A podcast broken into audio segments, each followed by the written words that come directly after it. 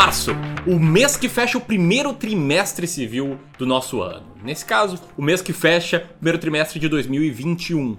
E como todo mês que está começando, aqui no Clube do Valor, eu, como diretor responsável pela gestão de carteiras, junto, claro, com o time de investimentos, estamos comprando novas ações para ir ajustando, fazer o rebalanceamento do nosso fundo de investimentos em ações. Bom, no vídeo de hoje eu vou falar sobre três ações que estamos comprando um pouco mais do que as demais, com um pouco mais de peso nesses primeiros dias aqui de março. E muito mais importante do que abrir de forma transparente o que, que a gente está fazendo dentro do nosso fundo de investimentos em ações, mas muito, muito mais importante mesmo, eu vou te passar um pouco do racional, um pouco da estratégia que está por trás dessas decisões de compra. E lembre-se sempre, tá? A estratégia é muito, mas muito, mas muito mais importante do que as ações em si. E não adianta nada, inclusive, você sair comprando essas ações ou até mesmo investir no fundo de ações do Clube do Valor, sim, nosso fundo, se você não tiver noção de como é a estratégia de investimentos que a gente segue. Por isso que sempre nesses vídeos que a gente fala de lista de ações, a gente traz o racional por trás dessas ações, beleza? Então se você quiser entender melhor como nós aqui fazemos para selecionar ações baratas, segue comigo aqui ao longo desse vídeo. Se esse vídeo te agregar algum valor, senta o dedo aí no botão de curtir, te inscreve aqui, clica no sininho para ser notificado a cada publicação nova, aquela coisa de sempre. Ah, e antes de sair aí rodando a vinheta do Clube do Valor, eu te pergunto: você está comprando ações nesse mês? Se sim, quais? Comenta aqui abaixo, beleza? Quero ver o que os clubistas aí estão comprando. Agora sim, vamos lá!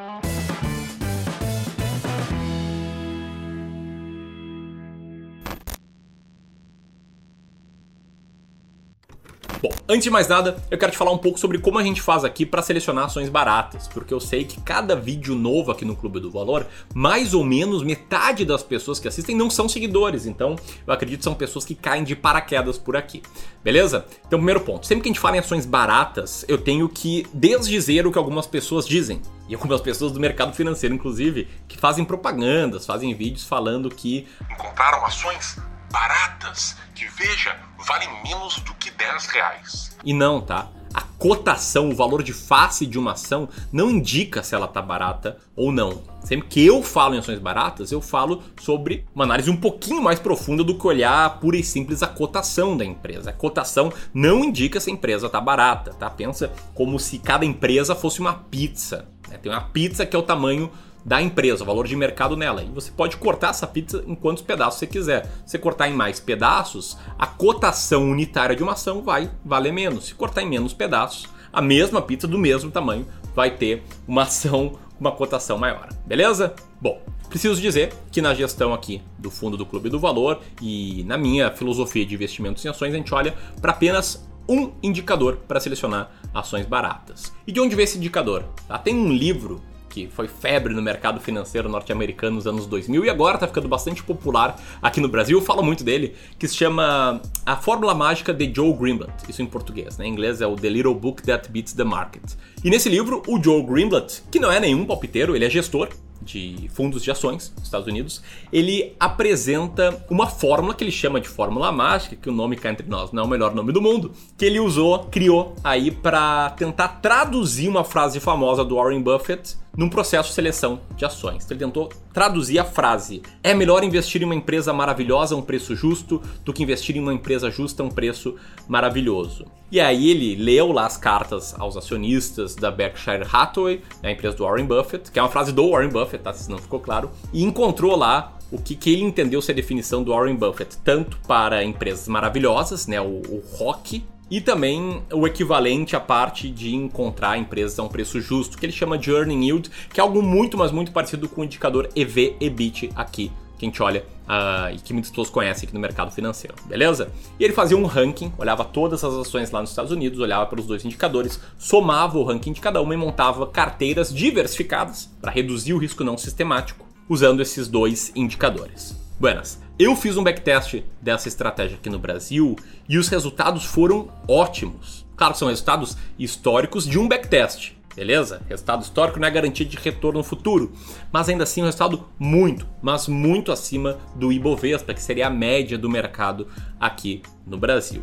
Bom, falando só isso, como funciona a Magic Fórmula, você pode pensar. Porra, Miro, então legal. Você usa a Magic Fórmula para selecionar ações pro seu fundo, é isso? E a resposta é não. Tá? Por quê? Porque lá nos Estados Unidos, depois da publicação desse livro, vários e vários pesquisadores fizeram seus próprios backtests para a Magic Fórmula e fizeram testes de variações da Magic Fórmula e alguns descobriram que se usar somente a parte de preço justo da Magic Fórmula, ignorando o indicador de retorno, o ROC, os resultados seriam melhores. E eu peguei essa lógica, fiz o backtest aqui no Brasil e de fato o resultado desse segundo backtest foi melhor. De novo, é um backtest, a gente olha o passado, não tem custo envolvido, resultado passado não é garantia de retorno futuro, mas se mostrou ser consistentemente uma fórmula boa. Olhar só para esse indicador seria o equivalente ao EV/BIT para encontrar ações baratas. Então a ideia é diferente, né? não é exatamente igual a Magic Fórmula. Tem uh, essas carteiras, olhando só o indicador, elas têm maior desvio padrão, elas fazem mais zigue-zague, são mais voláteis, mas o resultado total foi melhor. Bom, e foi com esse método que a gente chegou nessa lista de ações mais baratas e que ele nos guia para a gente decidir quais ações a gente vai comprar aí no nosso fundo, seja para repor a posição que a gente já tem, seja para adicionar uma nova posição.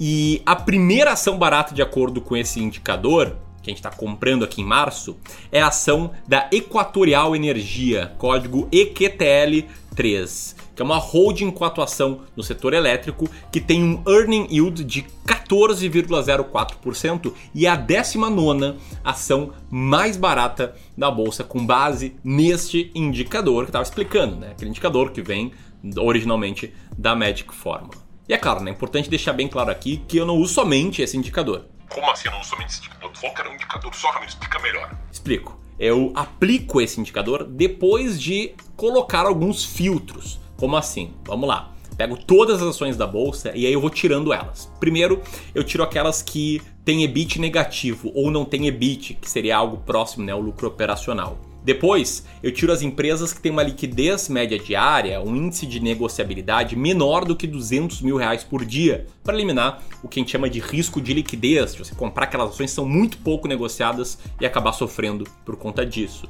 Depois, eu tiro o que sobrou de bancos e seguradoras. Na verdade, não sobra nenhum banco, tá? Só por tirar EBIT, eh, eu elimino os bancos, porque os bancos não têm EBIT, só tem resultado financeiro. Mas sobram as seguradoras que são empresas como a Porto Seguro, como a Sul América, que tem que ter muito dinheiro em caixa para honrar com os sinistros futuros. Então elas têm provisões muito grandes no balanço, tem muito dinheiro em caixa e isso aí mexe nesse indicador que eu olho no earning yield, tá? Porque ele infla artificialmente o caixa que faz parte aí desse indicador.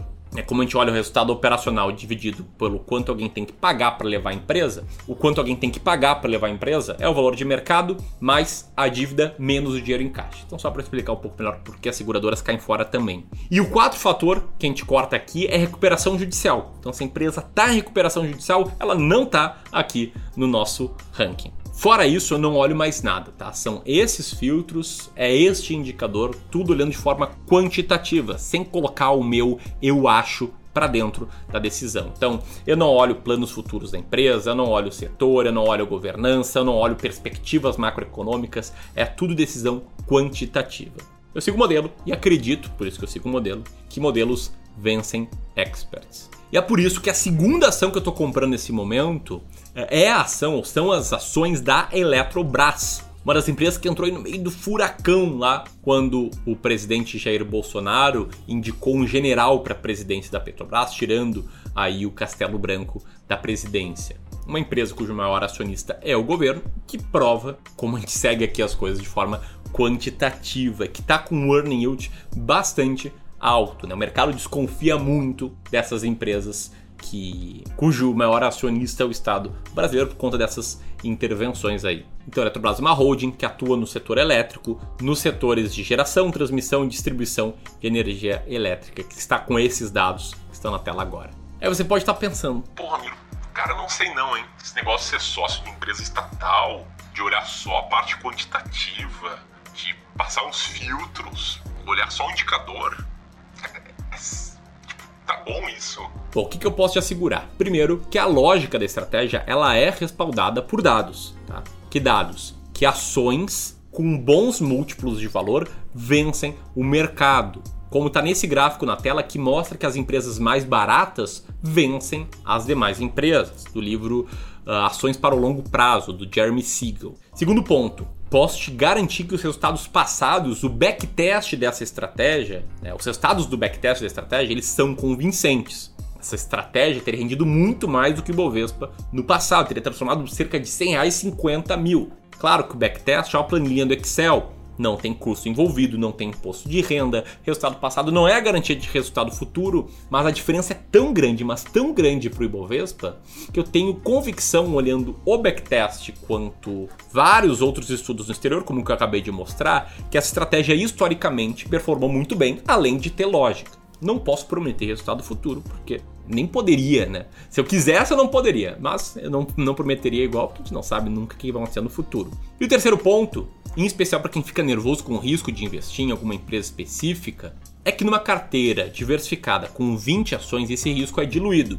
E você, investidor, se seguir uma estratégia como a estratégia Bull Bear, que é uma estratégia de diversificação, metade ações brasileiras, metade ações norte-americanas, pode diminuir ainda mais esse risco. Assim que eu vou te apresentar a terceira ação que eu estou comprando, que também é do setor de energia, já abrindo parênteses, dizendo que sim, a carteira tem algumas ações do ramo de energia, mas de subsetores diferentes, com contratos vencendo em prazos diferentes, e também não é o único setor que tem.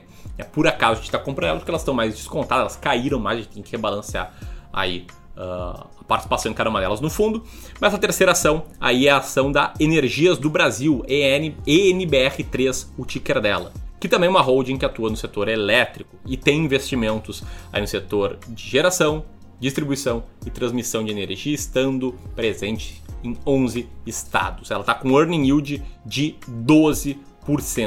E ela está ali rondando a 20 posição, na 22 posição, o que abre um gancho para a parte final da explicação da estratégia, é que a gente compra as ações, a gente segura elas enquanto elas estão ali bem ranqueadas. A gente não vende a 21 posição do ranking se ela estava anteriormente entre as 20 primeiras para aí controlando os custos de investimentos. Ah, claro, na seção despenca no ranking a gente vende imediatamente. Bom, todos esses pontos aqui são sobre seleção de ações, mas tem um ponto anterior que todo investidor tem que passar antes de pensar em quais ações comprar, que é entender se pode investir em ações, faz sentido para os seus planos financeiros e se sim, quanto você pode investir em ações. E para isso a gente criou um checklist aqui no Clube do Valor, um checklist de oito etapas que você vai lá e dá um check em cada etapa que você vai passando para ver se faz sentido ou não investir em ações, porque pode não fazer, tá? Pode não fazer, como você vai ver no seu checklist. Ó, que bonito checklist está na tela agora. Beleza? Você pode baixar o checklist de forma gratuita apertando nesse botão aqui. Espero que você tenha curtido esse vídeo. Se gostou, deixe um comentário. E eras isso. Grande abraço e até mais. Tchau, tchau.